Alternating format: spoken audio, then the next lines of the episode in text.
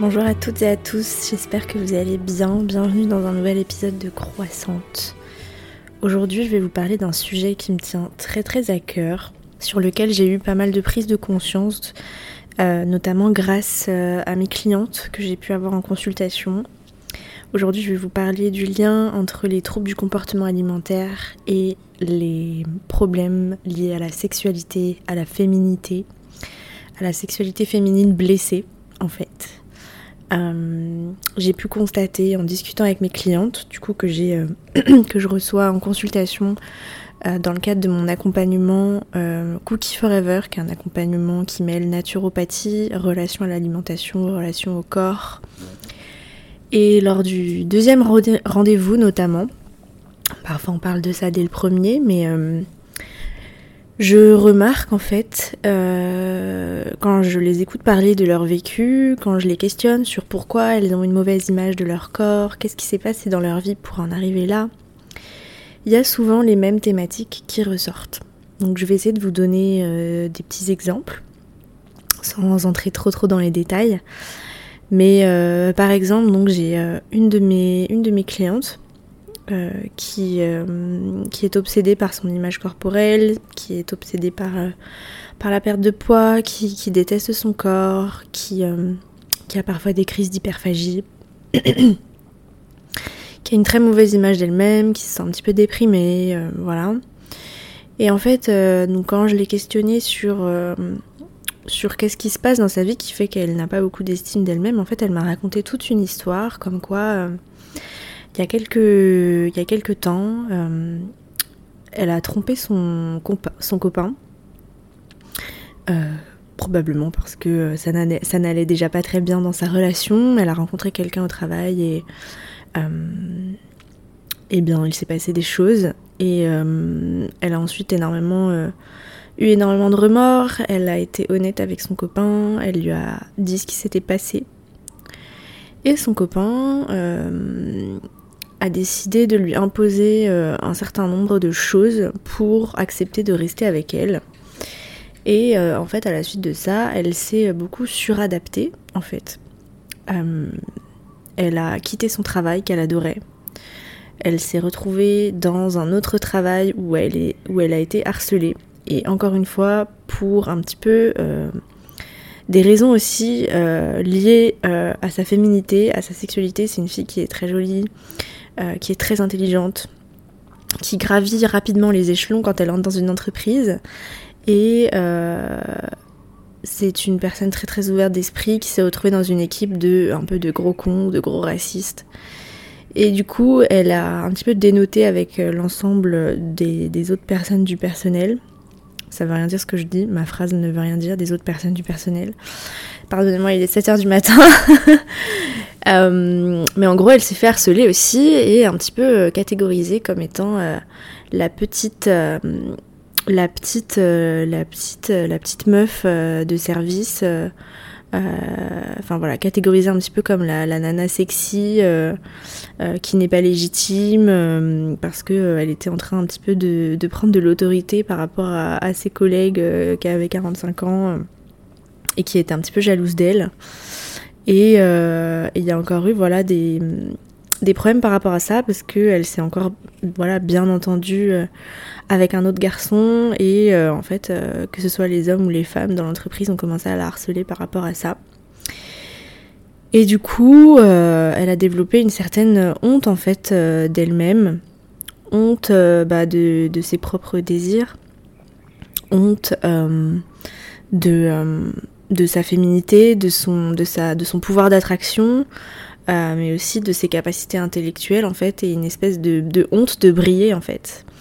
Et, euh, et c'est un petit peu à partir de là que euh, ben, tout s'est un petit peu envenimé dans sa relation à la nourriture et dans sa relation au corps. J'ai un autre exemple, enfin j'ai plusieurs autres exemples. J'ai une autre cliente pareil, il y a une histoire de tromperie, mais du coup dans le sens inverse, c'est plutôt son copain qui l'a trompée et elle s'est beaucoup comparée du coup à la fille euh, en question. Elle s'est beaucoup remise en question. Son mec lui a pas mal fait des, remarques sur son physique, euh, sur les changements de, son corps.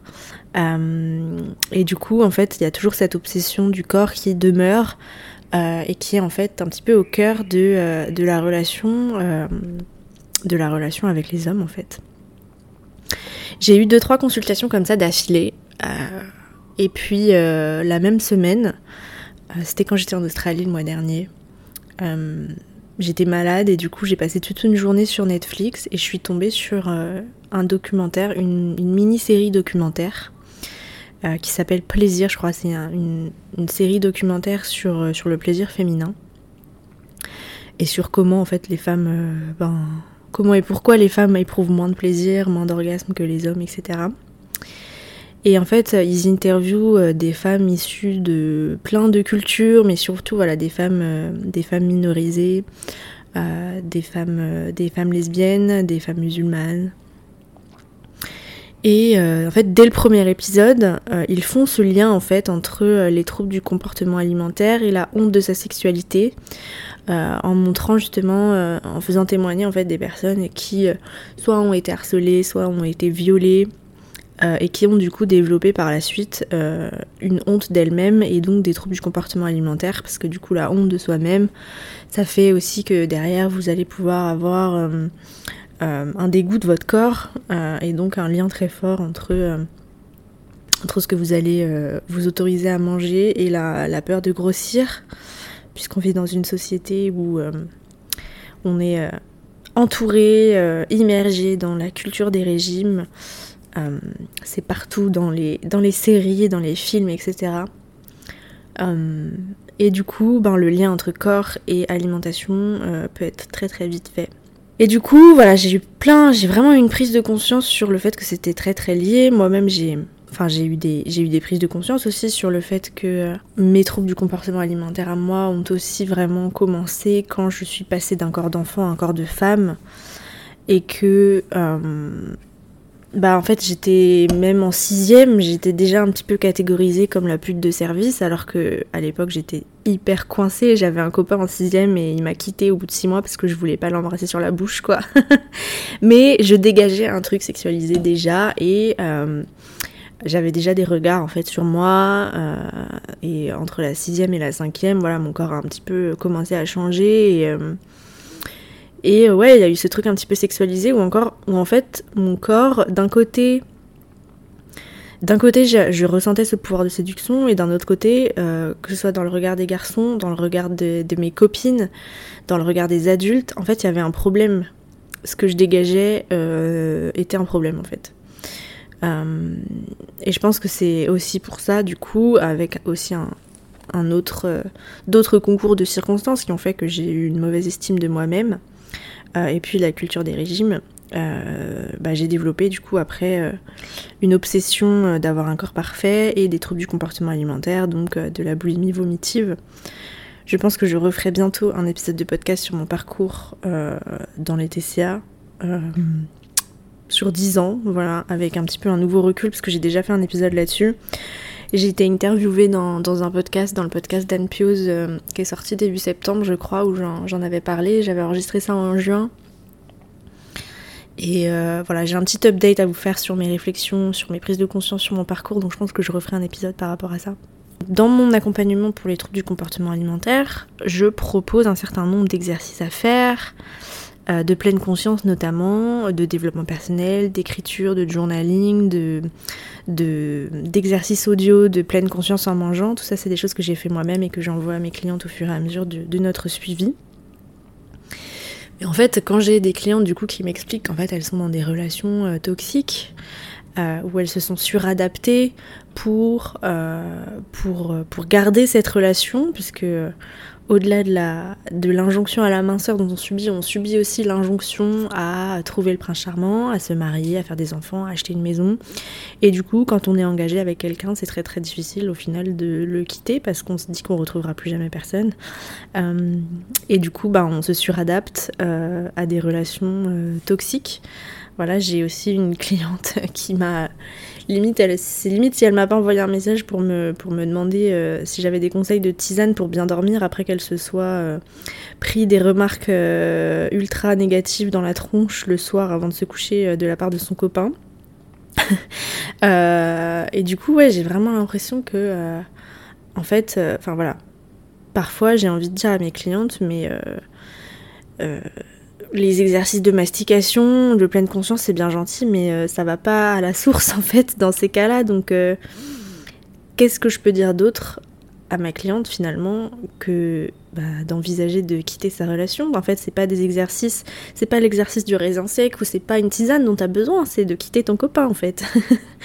euh, la, la naturopathie, la pleine conscience, même la psychothérapie, ça ne sert pas à se suradapter, à euh, prendre des tisanes pour se calmer, pour, euh, pour, euh, pour pouvoir rester dans des relations toxiques. Non, c'est justement de prendre soin de soi pour avoir la force de sortir de relations toxiques, de sortir de situations toxiques et de vraiment prendre soin de soi à la cause. Et la naturopathie, c'est une médecine causaliste, c'est-à-dire qu'on ne fait rien sans euh, avoir d'abord trouvé la cause et éradiquer la cause.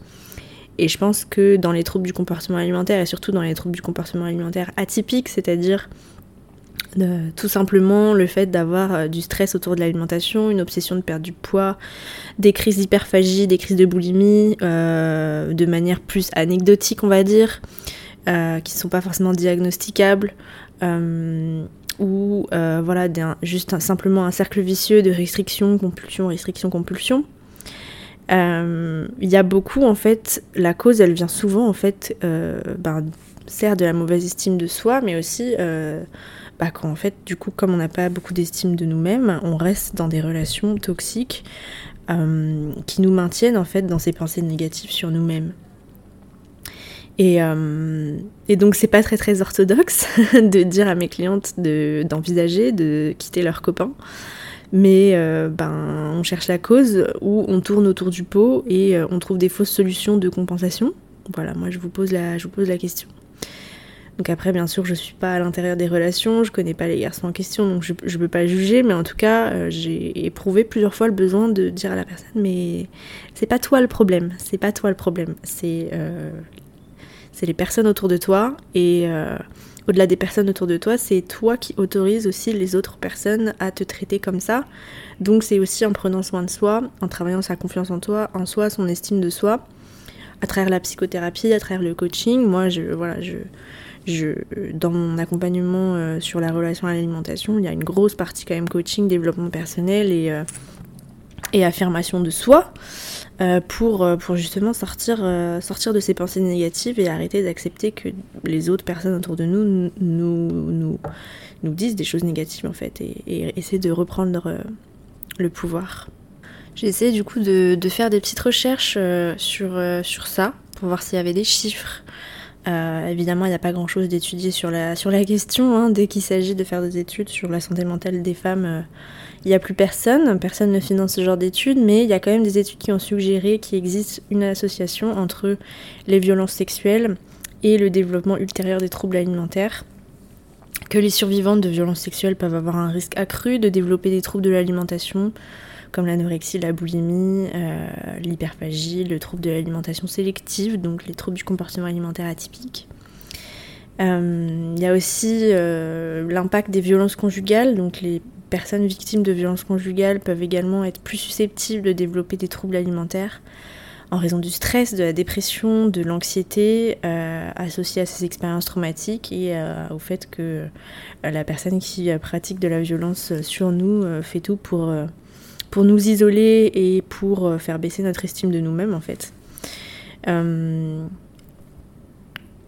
Il y a aussi des mécanismes sous-jacents où en fait les troubles alimentaires vont servir de mécanisme d'adaptation pour faire face à un traumatisme. Donc par exemple quand certaines personnes vont développer des comportements alimentaires restrictifs ou compulsifs, en fait c'est un moyen de reprendre le contrôle sur leur corps quand ils se sentent euh, vulnérables. Donc ça ça arrive euh, très très souvent. Euh, des personnes qui ont été violées ou des personnes qui ont subi de, l'inceste ou de la pédophilie. Souvent les cas d'anorexie euh, importants, euh, il y a souvent cette cause en fait euh, d'avoir subi de l'inceste ou de la pédophilie. Et en fait, du coup, le fait d'arrêter de manger, ça devient en fait le seul moyen de reprendre le contrôle sur son corps. Et ça devient aussi un moyen d'essayer de disparaître finalement. Et du coup, il y a des co-occurrences qui sont fréquentes. Il y a des études qui ont montré que les troubles alimentaires et les expériences de violence peuvent coexister chez une même personne. Euh, et souvent, en fait, les professionnels de santé mentale euh, qui travaillent avec ce type de personnes euh, doivent souvent traiter simultanément ces deux problématiques. Et ben, c'est ce sur quoi j'ai quand même... Ben, moi aussi, je dois faire face à ça, en fait. je tiens quand même à dire que cette année, euh, sur euh, pratiquement 100 personnes que j'ai accompagnées, euh, j'ai quand même eu plusieurs cas de viol, plusieurs cas d'agression sexuelle, plusieurs cas de pédophilie, plusieurs cas d'inceste. Et on se rend pas compte à quel point c'est commun et fréquent. Donc c'est pas pour rien si je dis euh, et je répète que tout est lié et que c'est important d'aller voir ce qui se passe dans les luttes féministes pour se libérer aussi de tout ça. Donc euh, pareil, les, les contenus féministes, j'en partage, j'en repartage pas suffisamment assez dans mes stories Instagram, mais je partage des, comptes et euh, dans, dans mes accompagnements, je conseille des comptes spécifiques à mes clientes parfois. Euh, et, je pense que c'est important d'aller lutter aussi contre les oppressions systémiques euh, qu'on nous fait subir, nous les femmes, et ne pas uniquement soigner que l'individu, parce qu'il n'y a pas de guérison individuelle sans guérison collective. Donc il faut aller lutter contre la culture des régimes, il faut aller lutter contre le patriarcat, faut aller lutter contre les violences parce que c'est uniquement comme ça qu'on va se qu'on va se libérer de tout ça en fait. Genre euh, au bout d'un moment, ça va être bien gentil de méditer et de faire des exercices de, pleine conscience en mangeant et de bien mastiquer et d'écrire dans son journal euh, que euh, qu'on mérite d'être heureux si derrière en fait on continue à laisser passer les oppressions systémiques que sont le patriarcat en fait. Je voulais aussi, euh, dans cet épisode, euh, rappeler que tout ça a aussi un lien avec la pilule, puisque la pilule est en fait euh, un perturbateur endocrinien qui nous met en état de ménopause. parfois c'est irréversible, hein. certaines personnes qui ont pris la pilule pendant des années ne, ne retrouvent jamais leur fertilité. donc je voulais vous parler de ça parce que c'est très lié en fait. Euh, parce que la pilule éteint vos hormones, éteint votre énergie, éteint votre capacité euh, créative, votre libido. Votre libido en. Votre libido en, dans le sens. Euh, votre envie d'aller vers les autres, votre envie de créer.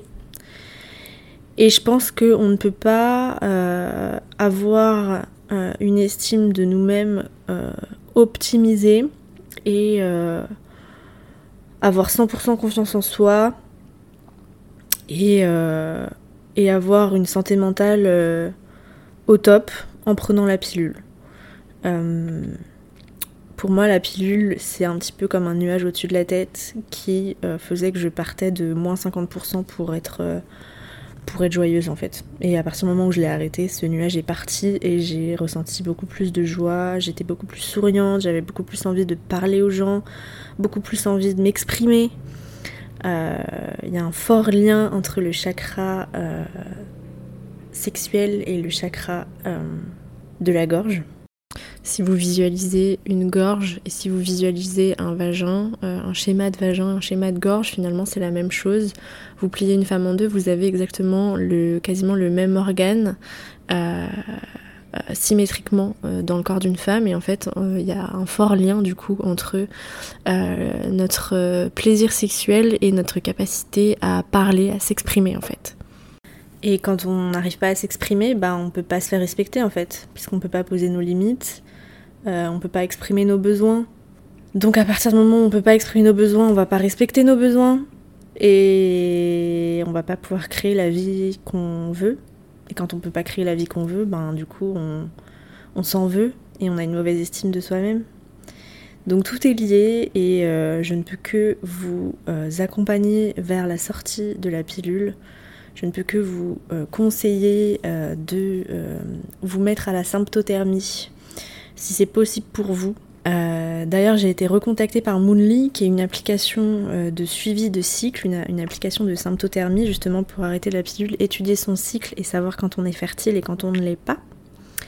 C'est une application que j'ai utilisée pendant un an quand j'ai, euh, après avoir arrêté la pilule, pour étudier mon cycle, justement, pour apprendre à observer quand allaient arriver mes règles, quand était mon ovulation, quand j'étais fertile, quand je n'étais pas fertile, suivre un petit peu, bah, du coup, mes hormones mon ovulation et euh, pouvoir du coup pratiquer la symptothermie comme méthode de contraception entre guillemets. Euh, et je peux que vous inviter à le faire. Et du coup, Moonly m'a recontacté. Ils m'ont donné un code promo de moins 10% sur l'abonnement premium dont vous avez vraiment besoin pour euh, vraiment faire la symptothermie sur leur application. Si vous êtes intéressé, le code c'est croissante. Voilà. Je vous conseille vraiment de tester pendant quelques mois pour apprendre à étudier votre corps vous verrez que c'est une fabuleuse façon de vous reconnecter à votre corps, ce qui est vraiment euh, le fer de lance en fait de la guérison de la mauvaise relation à l'alimentation. Ça passe aussi par là. Donc voilà, c'est un petit peu tout ce que je voulais vous partager euh, aujourd'hui. J'espère que ça vous aura euh, planté des petites graines dans votre tête, que ça vous aura inspiré et que voilà, je pense que j'en reparlerai. C'est un sujet que je suis vraiment en train d'explorer et je pense que j'en reparlerai. Et euh, si vous êtes concerné par tout ça, je ne peux que vous conseiller aussi de prendre un appel découverte avec moi. C'est gratuit pour voir euh, si mon accompagnement pourrait vous correspondre. Pour prendre soin de vous, pour devenir enfin la femme que vous méritez d'être, cette femme qui se cache en vous. Tout votre potentiel, euh, il faut le libérer, il faut arrêter de vous flageller comme ça, de vous faire du mal. Euh, et euh, mon, but dans la vie, c'est vraiment d'aider un maximum de femmes à faire ça. Je vais aussi travailler sur un programme en ligne là pour cette fin d'année. J'espère que ça pourra sortir début 2024 où je vais mêler du coup naturopathie, troubles des comportements alimentaires, nutrition végétale, confiance en soi, épanouissement sexuel. donc, donc voilà. Parce que oui, ce que je vous ai pas dit aussi, j'avais pas mis ça dans mes notes, c'est que euh, bah, en fait je constate aussi énormément chez mes clientes, euh, que ce soit dans les, dans les problématiques de troubles du comportement alimentaire ou non, que euh, niveau vie sexuelle c'est pas toujours c'est pas toujours épanouissant. Et je pense que ça aussi c'est très lié en fait. Et c'est ce qu'ils expliquaient aussi dans le documentaire Netflix. C'est que bah, en fait on a droit au plaisir et le plaisir c'est important pour la santé. Mais il y a toute une honte en fait autour de ça. Euh, on est élevé dans une société euh, judéo-chrétienne qui est euh, ces religions sont basées sur la honte, hein, donc la sexualité féminine c'est très très tabou, même si ça l'est de moins en moins, mais dans, dans la sphère hétéronormée du commun des mortels, la sexualité féminine c'est toujours une source de, une source de honte en fait, et, et une femme qui prend du plaisir c'est une femme dangereuse, une femme sauvage dont il faut se méfier, on est encore dans des, dans des choses comme ça. Euh, et, malheureusement, on a besoin de prendre ce plaisir pour se connecter à son corps, pour ressentir de l'estime de soi, pour s'aimer en fait. Euh, donc je peux que vous conseiller aussi d'explorer votre sexualité, d'explorer votre plaisir seul et à deux, euh, à travers voilà l'utilisation de sextoy pour explorer votre plaisir. et puis surtout de, valoriser des relations où vous, vous êtes respecté en fait et où votre plaisir passe aussi en priorité. Voilà, c'était euh, le mot de la fin. Je vous donne rendez-vous la semaine prochaine pour un autre épisode où je vais aussi parler de ce sujet. Je vais vous parler de dysmorphophobie, de, euh, comment en fait on, déforme la vision de notre corps et mes prises de conscience aussi euh, sur tout ça récentes. Donc voilà, si vous voulez soutenir le podcast, s'il vous plaît, mettez une note 5 étoiles sur Spotify ou Apple Podcast. Et si vous êtes sur Apple Podcast, mettez aussi un commentaire, un avis, un petit mot gentil. Ça fait depuis le mois de juillet que je n'ai pas reçu euh, de petits mots ici. Et ça fait beaucoup trop longtemps. Alors que pourtant mes, écoutes de podcast augmentent. Donc si vous êtes sur Apple Podcast en ce moment et que vous n'avez pas mis votre, petite, votre petit avis, vos petites étoiles, s'il vous plaît, faites-le. Ça me soutient vraiment beaucoup. C'est très important pour le développement du podcast et pour que d'autres personnes puissent le découvrir. Merci beaucoup d'avance. Prenez soin de vous, je vous souhaite une bonne semaine. Bye.